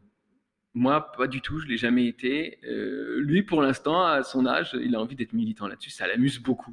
Mais ça l'amuse, ça l'amuse parce que justement, et c'est ça que je voulais dire, justement, il y a tout ce qui se passe à la maison, toutes les discussions qu'on a menées. Il est parfaitement éclairé sur la chose. Il a notre, je t'aime parce que tu es comme tu es, qui, lui fournit ce port d'attache indubitable. Donc du coup, ayant le port d'attache, bon, il va dans le vaste monde. Et euh, soit ça lui est égal, soit ça l'amuse, soit il on entreprend une mission comme Antonin, voilà. Et puis nous derrière, ben, on s'amuse. Par exemple, quand quelqu'un dit euh, ah, euh, la, demoiselle prendra-t-elle une glace? Et puis qu'on dit que et qui lui dit euh, très froidement toujours parce qu'il adore voir la réaction du gens, il dit je suis un garçon. Et là, oh, je suis désolé de m'être trompé parce que voilà, de prendre un garçon pour. Et donc ça conduit à toutes sortes de choses qui moi me font beaucoup rire et, lui aussi quand, quand la, dame du restaurant vient me chercher à me cueillir à la sortie des toilettes en me disant oh, j'ai fait une énorme gaffe, dites-moi ce que je peux faire pour me rattraper. Euh, et donc du coup nous on est là parce que nous on n'a pas vu ça comme ça, lui ça lui passe dessus. Hein, et on lui dit vous voyez, lui ça lui fait rien. Puis il vous l'a dit, puis c'est tout. Et puis comment voulez-vous? Alors du coup on, a développé tout un discours qui est mais comment voulez-vous savoir? Avec avec son aspect c'est difficile, on peut pas savoir que c'est un garçon c'est une fille d'ailleurs. Mais ça, on ne lui dit pas dans cet instant-là, mais c'est Antonin. C'est Antonin. Et donc, vous pouvez pas savoir. Vous auriez été, alors on a développé ça aussi, vous auriez été la première à ne pas vous tromper, ce qui est vrai. Hein. Euh, ah et, du coup, et du coup, ça passe. Donc, du coup, bon, mais, elle est quand même venue avec une glace pour se faire pardonner. Mais des fois, ça prend des formes un peu plus, un peu plus compliquées. Alors, au karting, on voit beaucoup ça, hein, parce que c'est du sport hein, quand même. Même si Antonin, lui, m'a retourné comme un gant, je disais le jour où il m'a dit ah mais moi je je cours pas contre les autres, les autres sont juste des étalons qui me permettent de, de, de remarquer mes limites et je cours contre mes limites. Et ça, pour ça devient de l'art. Ah, ça devient de l'art. Ça non, c'est très très beau. Et, puis de me retrouver moi sur, la bord sur le bord d'un circuit de, de, compétition automobile à, à, compter les tours et les secondes, à regarder mon, mon fils évoluer là-dedans, c'est tellement inattendu de toute manière que bon. mais, et donc il, il, roule très vite avec sa tresse qui dépasse du casque. Euh, il roule très vite et des fois il y a des gens qui sont là et euh, ah, il y a plein d'histoires à raconter. Je sais pas si c'est l'heure pour des histoires, mais il y en a plein. Par exemple, une dame qui, le voit rouler, elle, regardait toute sa famille rouler. Et Antonin roulait parmi eux. Et Antonin, il est entraîné. Ça fait deux ans qu'il prend de l'entraînement intensif. Il s'est roulé, c'est sûr. En tout cas, plus que des débutants qui viennent pour la première fois, euh, titre de loisir, pour le plaisir. Puis il fait attention à eux, mais il peut pas s'empêcher de rouler vite. Donc il les rattrape, il les redouble, etc. Et là, vous avez une maman qui vient et qui, qui dit Waouh, elle roule vite. Hein. Elle est bonne. Hein. Ah, c'est étonnant pour une fille. Alors là, là, c'est le moment où je deviens, c'est le moment où je deviens un peu plus militant, mais je continue à rien dire parce que se lancer dans une grande discussion à cet endroit-là, c'est pas, euh, c'est pas, c'est pas, ça, ça va mener nulle part de toute manière. On va rester sur nos positions, donc je dis rien, je continue à rien dire, j'ai pas entendu. Elle me dit, elle fait de la compétition, alors je réponds oui, il fait des courses. Et donc, c'est elle qui n'entend pas. Elle continue à dire ouais, ouais. Et puis, on, a prévu de dire si elle s'en rend compte, mais non, vous ne pouviez pas vous rendre compte, etc.. Mais elle se rend pas compte cette dame-là. Et donc, tout le monde commence à rentrer dans les stands. La, session est finie. Tout le monde va sortir des cartes. Et là, elle me dit oh, faut que j'aille lui dire combien je suis fier d'elle qu'une fille soit aussi rapide. Et là, j'ai vu le crash. Je me suis dit. là, j'ai vu le crash. Je lui ai dit non, non, mais il faut que je vous précise, vous pouviez pas le voir parce que ça peut pas se voir et vous pouvez pas vous en rendre compte parce que vous auriez été la première. Hein, mais, mais Antonin, Antonin, elle a vu le nom. Hein, il y a des tableaux d'affichage avec les temps de chacun. Antonin est un garçon. Et là, elle s'est décomposée sur place, cette dame, en me regardant du haut en bas, en me disant Oh là là là là, oh là là là là. Alors je lui dis, comme toujours, ben non, vous voyez, lui, ça lui est égal, ça lui pose pas de problème, ça l'amuse, euh, vous en faites pas de souci. Elle me dit Mais, mais c'est pas vis-à-vis de lui que j'ai un problème. Alors c'est vraiment pas vis-à-vis de lui que j'ai un problème, c'est vis-à-vis de vous. Ah bon, pourquoi? Ah, mais je voudrais vraiment pas que vous croyiez que j'imagine qu'il va être homosexuel. Ah là là là là. Alors bon, et quand vous disiez qu'on a... Alors voilà, c'est des moments, euh, après on se sent marre en famille, ce qui fait qu'Antonin, ça lui donne une certaine manière d'aborder les choses qui font que j'ai plus, j'ai plus de soucis.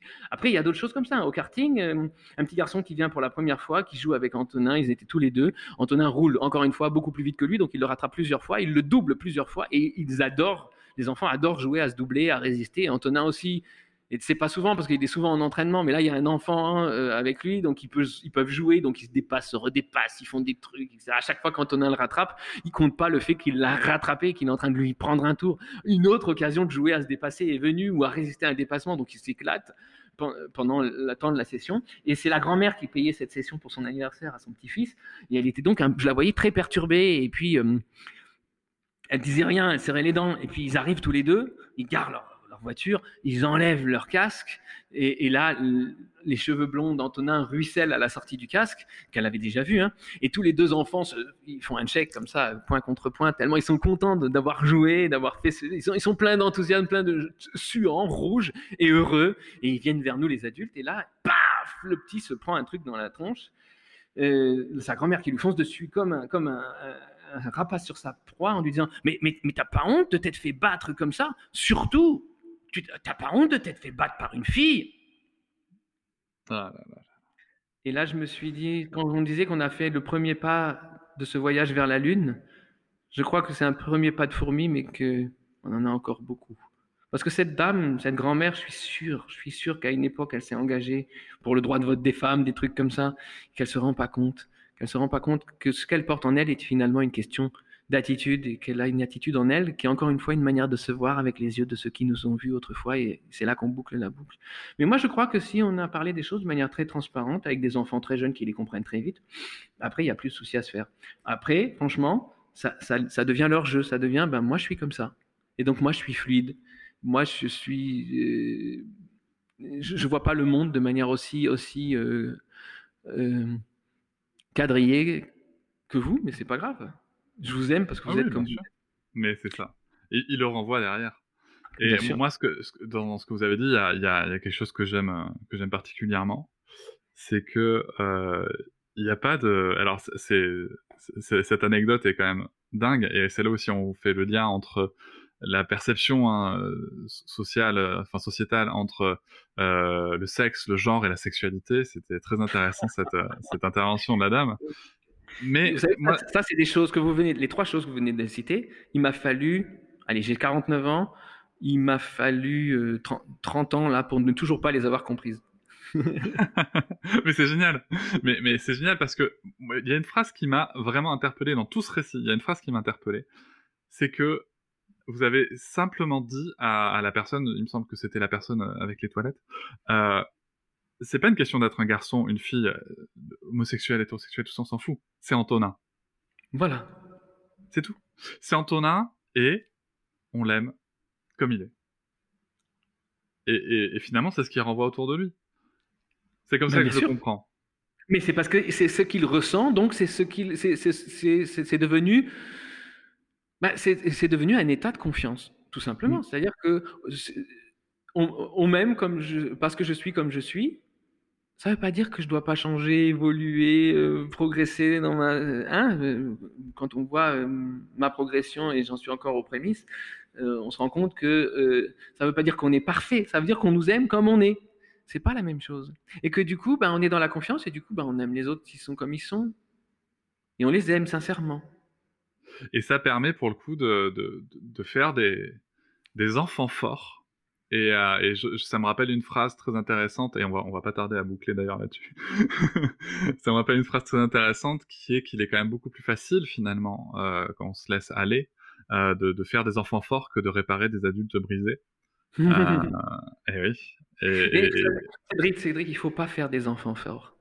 Parce qu'on a déjà encore à nouveau des adultes qui font des choses aux enfants. Non, il faut les laisser être ce qu'ils sont, c'est-à-dire des êtres lumineux, puissants, enthousiastes, capables de tout devenir et de tout apprendre parce que encore euh, les gardiens de l'océan de nos potentiels. Donc il n'y a rien à faire. Il n'y a rien à faire. Arrêtons parce que dans faire, il y a nous faire. Et c'est faire.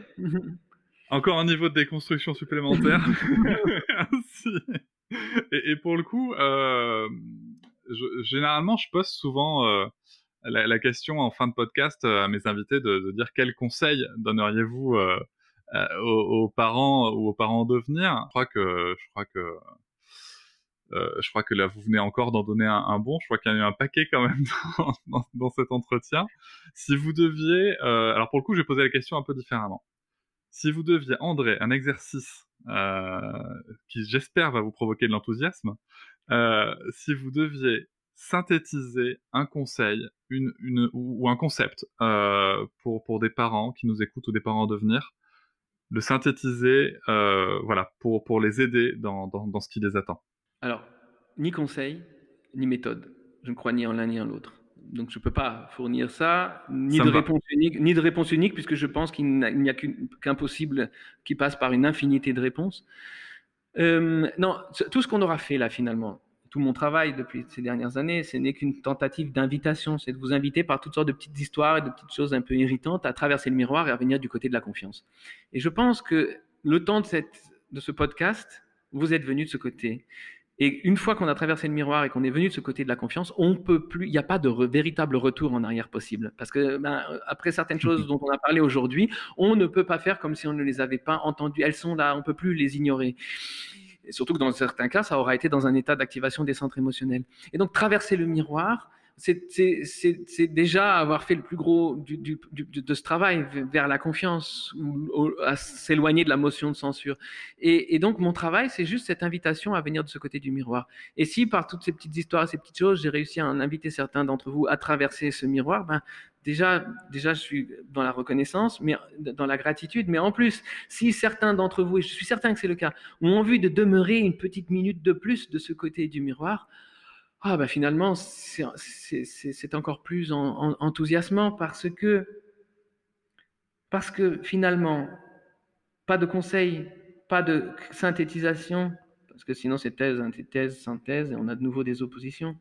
C'est ce méta-niveau du je t'aime parce que tu es comme tu es. Autrement dit, il n'y aura pas de paix sur Terre tant que nous ne serons pas en paix avec l'enfance. J'adore. et, euh, et, je ne peux que vous rejoindre euh, totalement. Et pour le coup, je vais euh, vous remercier pour ce voyage de l'autre côté du miroir. Euh, et en effet, j'ai pas envie d'en sortir. Je, je, je, vous remercie aussi parce que ce, ce, podcast qui touche à sa fin, vous comme vous l'avez dit tout à l'heure, comme on se l'est dit, euh, moi je passais un moment exceptionnel, euh, riche en émotions, riche en enthousiasme. Et donc merci beaucoup André pour pour, pour ce moment. et j'espère et je souhaite en effet, qui permettra à d'autres personnes de voyager de l'autre côté du miroir et essayons d'y rester. Tous ensemble, ça serait chouette. Je vous remercie de m'avoir écouté. Je vous invite à vous abonner et nous pouvons aussi nous retrouver sur Facebook, Instagram et sur le blog papatriarca.fr. À bientôt.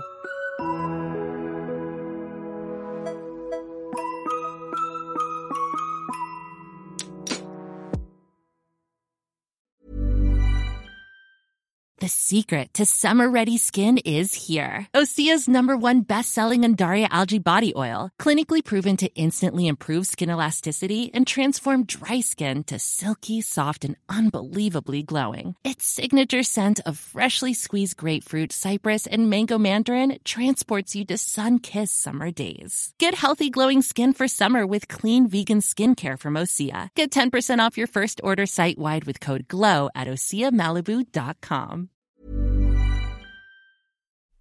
Hop, c'est encore moins. Si tu veux soutenir le podcast, tu peux aussi t'abonner à Papatriarca Plus et découvrir chaque semaine un épisode bonus en plus des 60 déjà disponibles. À découvrir sur tes applis de podcast comme Pocketcast, Castbox ou encore Apple Podcast. À très vite.